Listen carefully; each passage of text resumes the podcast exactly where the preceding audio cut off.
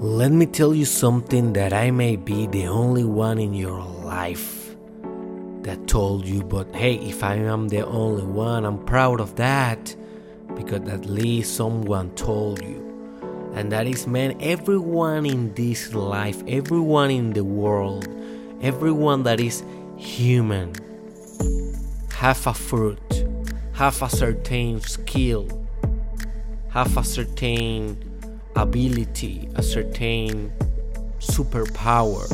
And everyone's responsibility is to share that specific fruit with all the other societal organisms, all the other elements of the collective systems. We all have a fruit and we all have the responsibility of sharing our fruit of sharing our truth.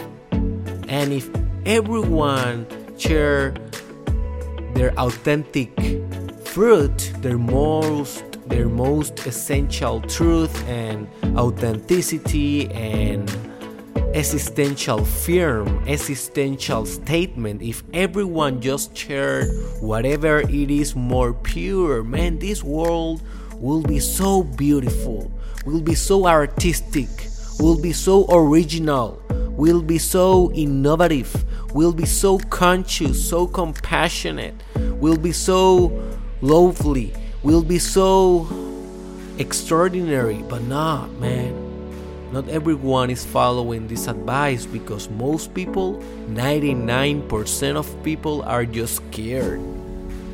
They are not brave enough. They are not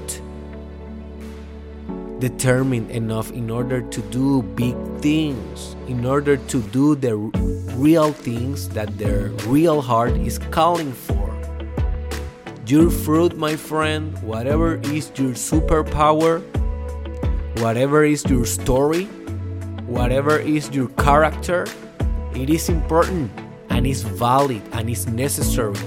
Evolution makes made you for something he made you with those particular things for a specific task. I don't have maybe the best voice ever. I am not the taller, I am not the strongest, but hey, I can speak, right? And you can benefit from my speaking. But I can benefit maybe from your mechanical skills. Maybe that is your fruit. I can benefit from your basketball skills. Maybe that is your fruit. Maybe I can benefit from your medicine skills. Maybe that is your fruit. I don't know. I don't know what are those superpowers, man. You only know, but what are those? I want you to explore. I want you to self discover.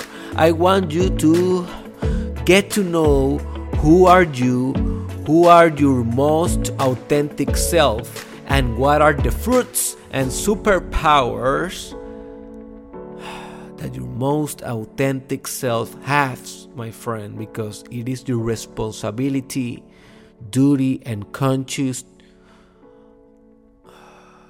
and conscious task and purpose to share with all of us, my friend, your fruits. Always share your fruits.